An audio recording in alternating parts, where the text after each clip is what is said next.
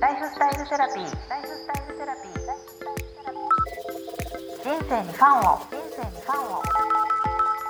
アンサー。ジアンサ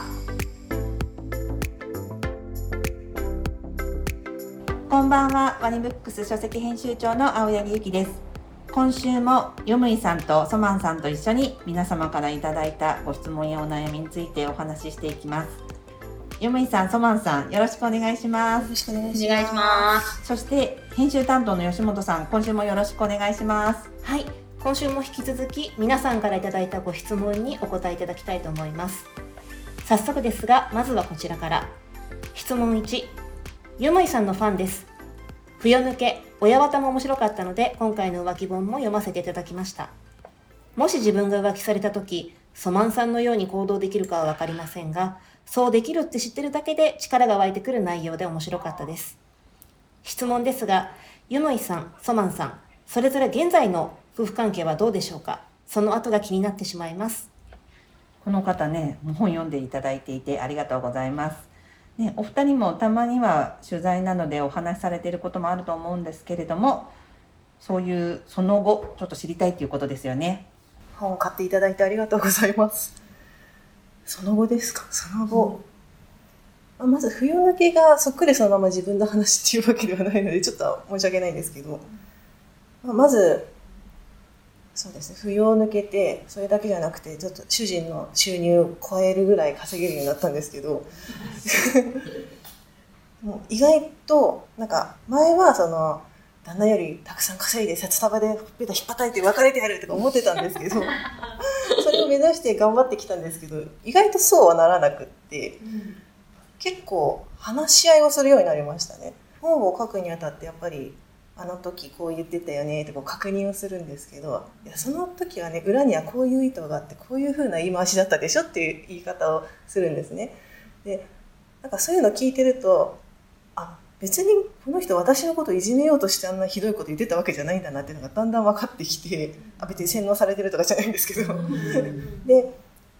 話したら結構分かってくるんですね。なので今は平凡平凡っていうか平和です。旦那さんはこの浮気本は読んでくださいましたか？色塗りやらせましたいいですね。いいですかはい。男の人から見たらどんな感想を言うのかなって。言わなかったですね。でもコメントしづらい感はあるのかもしれないですね。多分そううん。浮気する人としない人ってなんかいるらしいじゃないですか。うん。多分しないタイプなのでなんかコメントのしようもないっていう感じだと思うんですよね、あんまリアリティないというか。あただ探偵のところは「へえ」って言ってましたね。うんそこはみんな興味があるんですね。はい、続きましてソマンさんは。うちはですね、これそうなんですよね。なんかその後、一応なんか、これ結構聞かれるんですけど、私もその、この話してなかった友達とかがこの本読んでくれて、そんなのあったんだ、みたいな。で、今はどうなの？浮気してないの？とか聞かれるんですけど、知らんがなと。それは。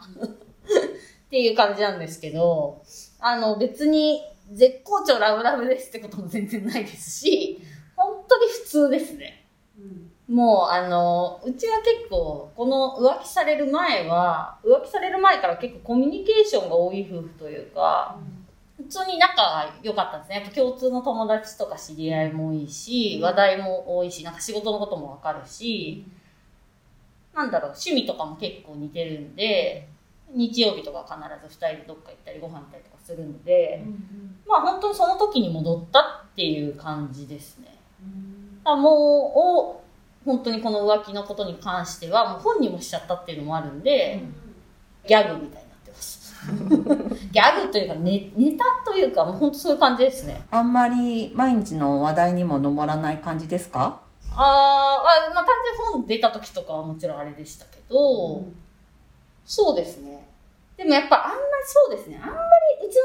旦那やっぱその積極的に自分からその話は絶対しないですね。向こうはそんなギャグにはしてこないです。私がギャグにするぐらいで、向こうはなんかちょっと苦虫を噛みつぶしたような顔をずっとしてる感じですかね。でもそれ以外は別に夫婦として、なんて言うんだろう、別にそれで力関係が変わったということもないし、もともと本当に結構うちフラットな夫婦関係だったので、変わらずですかね。だからたまに、なんか私が出張とかでどっか行くときに、よっ浮気チャンスとか言ったりもすると、なんかそういう時はすごい慌ててます。するわけないじゃんみたいなのとか言ってきますけど、そういう感じですね。一回の大きな過ちってことでソマンさんはこの本を出したことでもう夫婦の中ではもう完結してることになってるってことでしょうか？そうです。完全に消化したと思います。もう本にもなっちゃったし、まあ別に本になってもなってなくても、全然、うん、多分1年ぐらいで本当に消化したと思いますね。うん、この本出しましょうっていう風になった時にでも旦那さんいいんですか？って一応聞いてもらったんですよでも本出すよって言ったら「えー、そばんすごいね」っていうリアクションだったらしいんですよねだからこういうもう妻にリスペクトがあるというか自分の保身とかよりもこの話を本にできちゃうなんてそんな行動力すごいねって言ってくれる旦那さんなんだなと思って私はあのすごいいい旦那さんだなと思いました。うん、まあなんかそういう仕事柄、エンタメ関係の仕事とかもしてるんで、まあそういう意味でも、うん、まあその行動力すごいねっていう感じでしたね、本になるっていう時は。やっぱりこうもともと夫婦仲がいいというベースがあるからこう先週の質問の方とは違うこう今回のことは何か大きな事故みたいなことででちゃんとそこに戻ってくるようなこう安定感みたいなのはありますよね。うん、なうちはやっぱ子供とかもいないので、本当仲良くなかったら全然一緒にいる意味ないじゃないですか。だから、うん、本当に普通な感じ。あの、ごご安心くださいなのかな？ご安心くださいっていう感じなのと、またもし次浮気があれば、2冊目が出ることになりますっていう感じです。そういう本ありましたよね実際に。ありましたね、えーあ、そうなんですへか。かなり前の本だと思いますけど浮気して実はまた夫がやりましたみたいなうん。あそうならないようお祈りします。はいえー続きまして質問にソマンさんがインタビューを受けていた記事のコメント欄に自分も悪いところがあったのだからそれが浮気の原因になったのではないかという発言があり、えー見ていて驚きました浮気されてしまった側にも原因があるなんて私はとんでもないと思うのですがそう諭されてしまう妻が多いのも事実ですどう思われますか？これね、多いんですよね。こういうふうに思っちゃう人は。多分これヤフーかなんかの記事コメント欄に自分が悪かったとは思わないのかみたいなこう全然反省の色がないそういう妻だから浮気されたんじゃないのかみたいなコメントを書いてる人が多かったんですそう、確かに私も本の中でもその自分反省してないみたいな感じで書いてますけど、まあでも私が一番言いたいのは、浮気された直後はもうそんな風にもうすでに傷ついてるんだから、さらに自分で自分の傷をえぐるようなことをしなくていいんじゃないかなって思うんですね。まあ2年とか何年とか、まあもうちょっと余裕が出てきた時に、もしかしたら私のこういうところが悪かった部分もあるのかな？ぐらいちらっと思うぐらいでいいんじゃないかなと思うんですよ。それはやっぱすごいしんどすぎるじゃないですか。そのまず浮気されてるってことに気づいた時で、もう十分傷ついてるのに、かつ別に、本当に自分が原因じゃないことも全然あると思うんですけど、勝手に自分でそれ想像して、あ、きっと私に原因があったんだっつって自分の傷をさらに、ね、もうナイフでえぐるようなものじゃないですか。だそれはちょっときつすぎるからやめた方がいいと思うんですよね。そうですよね確かに今現在ねそこの傷で血がダラダラ出てる時に包帯とかもしないでさらにそこをえぐるような行為ですもんねお気持ちとしては。でも多分この女性が、こういうふうに思う女性の方は大半なんじゃないかなと。なんだろう、日本人女性奥ゆかしいんですかね。やっぱりこう気質みたいなのがあるんですかね今こういうコロナ禍でこうなった人がすいませんみたいなのがあるかと思うんですけど海外だとそんなこと絶対思わないっていう記事を見ました。なんかこう謝罪感情なんか全然ないっていう記事も読んでああなんか日本人特有の奥ゆかしいというか自分を責めるような感じがあるのかなって。まあなんかことが起きた時ってそういうふうにどうしてもなっちゃいますよね。気質的なこともあるかと思いますけど。ゆむいさんどうですか？今確かに言われて思ったんですけど浮気に限らず自己責任論ってすごい蔓延してるなって思うんで、いやーこれいや明らかに妻悪くないでしょって思っちゃうんですけど、する方が悪いでしょってすごい思いますね。本当ですね。妻に不満が何かあるとしたら、ソマンさんが前に言ってたんですけど、お前口ないんかって言ってたんです まあ、それを行動で表すって、まず口で言えよって。そうですね。順番が違いますよね。そう人間である、猫とか犬とかじゃないんだから、まあ、その、先に、あなたにこうこういう不満がありますっていう話し合いがあって、そっから浮気じゃないですか。な言わないで伝わるわけないんだから、で先に浮気してからお前が悪かったっていうのは、ちょっとどうしちゃったのっていう風に私は考えちゃいますね。だから、もしこういう風に責められることあると思うんですよ。あなたが悪かったからじゃないのとか。言われちゃうこととかあると思うんですけど、まあ別に外野には勝手に言わしとけばいいんじゃないかなって。いや、お前、なんかそう、責められたから、売り言葉に買い言葉でお前のこういうところが嫌だったってなんかひねり出したんじゃないのってやっぱ思いますけどね。快楽のためとか言ってほしいですよね。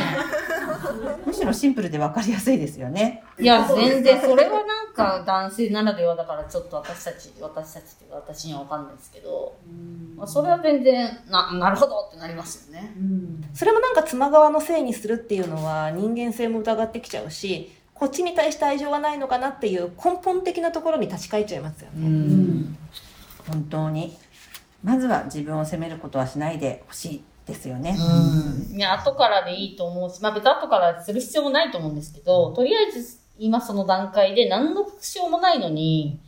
あの、自分を責めるっていうのは絶対やめた方がいいと思いますね。不健康だと思います。そうですね。はい。続きまして質問3。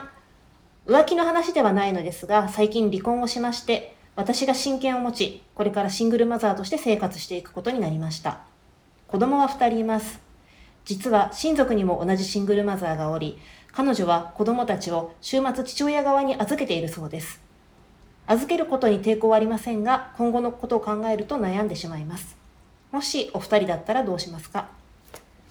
まあ、浮気、離婚といろんなご相談いただいてて、まあ、これは不倫だけではなく、いろいろあって離婚されたということですよね。そうですね。そんな父親に自分の子供を託すことに少し抵抗があるっていうことなんですかね。まあ、今現在離婚されて子供のことを考えると悩んでしまうっていうことなんですけども、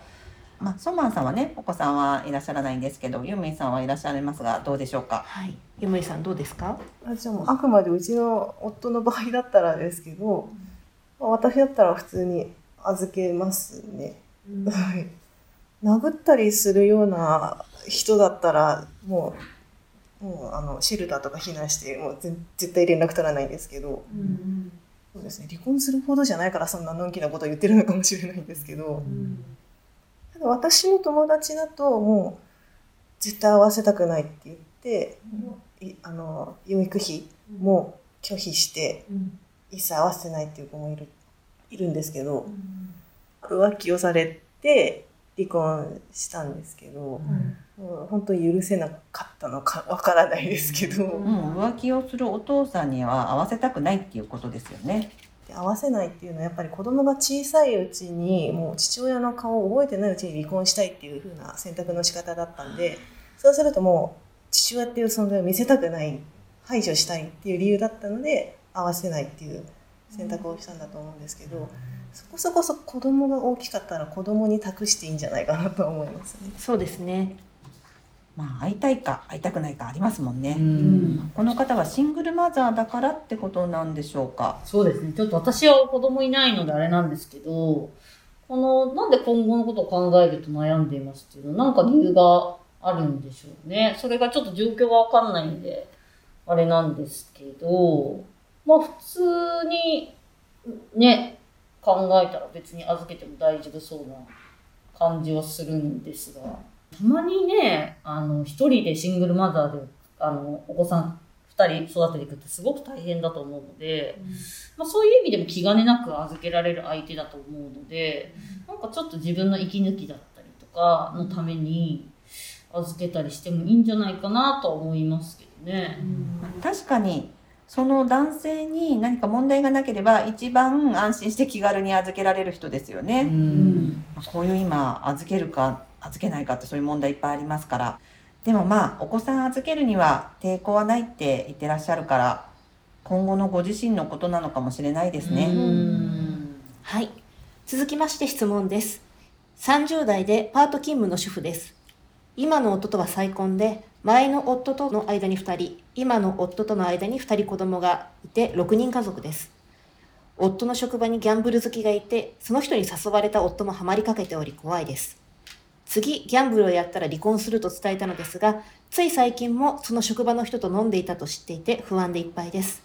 私が考えすぎなのかもしれませんが、お二人の考えが聞ければ嬉しいです。全然考えすぎじゃないんじゃないですか？急いで止めた方がいいと思いますよ。ギャンブルは？なんかこれお金は、あれできないんですかね？その大元を止めるってことはできないんですかね？もうお小遣い制にしちゃってとか、なんかそういうのはできないんですかね？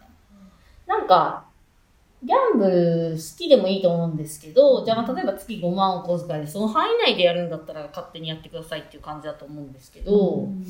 やっぱそれ以上、まあ全て旦那さんがお金握っていて、それ以上使っちゃうとこはやっぱり嫌ですよね。だからどうしてもギャンブルやりたいんだったら、なんか副業をやったりとかして収入増やしてきてそれでやればって私だったら言うかもしれないですね。今のその家計の状況を考えて、まあ、まあギャンブルって言っちゃうとギャンブルですけど、まあ趣味じゃないですか。だか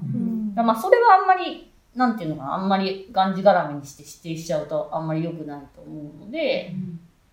なんかその、この今の家計の中で、まあその趣味に使えるお金ってこれぐらいだよねっていうのをちゃんと話し合いのもと算出して、まあ、その金額までは勝手にご自由にどうぞもっとやりたいんだったら副業しでも何でもバイトでもしてやればって言いますかね。私は完全に止めたりはやっぱりしないんですよ。自由自由にしてほしいっていうのがあるんで。確かに、まあ、止めることによっての反動っていうのは大きそうですよね。ちゃんと要力というか家計の中から捻出した金額でこれは趣味ギャンブルだからダメだけどでも例えばこれが、まあ、アイドルのコンサートとかそういうのだったらまあ確かに金額設定してっていうのはまあいいのかもしれませんね。うんで、そこまでじゃあ5万で、じゃあ5万足りないから、じゃあ副業始めて、副業で10万稼いで、それでギャンブルやるって多分楽しくないと思うんですよね。そのために必死に10万稼いで、そしたらややめるんじゃないですか？アホ臭くなるんじゃないですか？案外その副業が成功するかもしれませんしね違う展開が待ってるかもしれないですしね。うん、私だったら止めはしないけど、値段というか、限度は決めますね。ユミさんは？私だったら離婚しちゃいます。私の父がギャンブルやる人で、もう今日は勝ったとか今日負けたとかすごい機嫌が悪くなったり良くなったりっていうのが全部ギャンブルで左右されてしまう。でも家には基本いなくって家族の時間お出かけとかそんなにしたことないんですね。ギャンブルってやっぱ家族を巻き込んでしまうっていうもう身をもって体感してるんで、給料分負けたとか言ってきたり、お前の大学はギャンブルであパチンコで稼いでやったんだぞとかそういうことを言ってきたりもうクソなんですよ。ねなんかお小遣いの範囲でって言っても多分このまずやめてって言ってるのにやってる時点でもう歯止めが効いてないと思うんですよね。これ何十年も続くと思いますし、うちの父ももう定年退職して定年したら辞めるだろうって思ったら辞めないしコロナでパチンコ店閉まっちゃったけど開いたらすぐに行ってたしあのニュースになっていた方の一人なんですね。もうダメですそれを見てるんで私だったら離婚しますもうこれあのいろいろ質問の来た中で不倫だけじゃなくいろんなお話しましたけどピックアップさせていただいてよかったですね。このギャンブルに関してソマンさんとユメさんの考え方がまた全然違うから面白いですね。そうですね。ギャンブルって依存性がありますよね。まあ趣味範囲で溜まってくれたら確かにいいんでしょうけど、それってもう依存になってる人は自分でジャッジできないですよね。うんあと借金とかするパターンもあるかもしれないですもんね。危ないな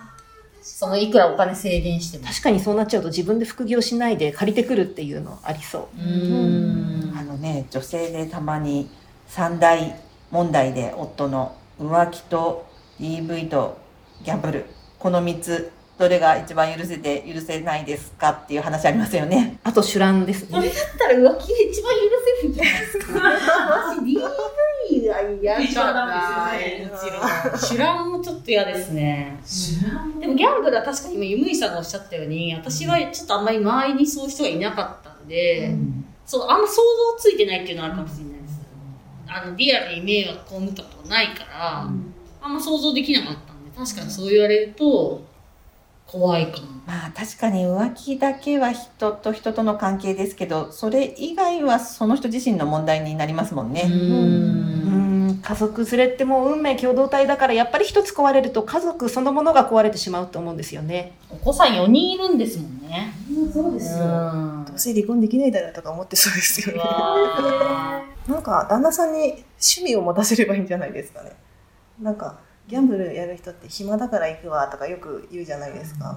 暇にならなきゃいいんじゃないのって思います。ーね今この中でもパチンコ店に並んでる人にこうインタビューされるとやることがないから来てるっていうふうに皆さんおっしゃってたから何かやることがあればいいんじゃないかっていうことも思いますけど、家庭菜園とかやればいいんじゃないですかうん。で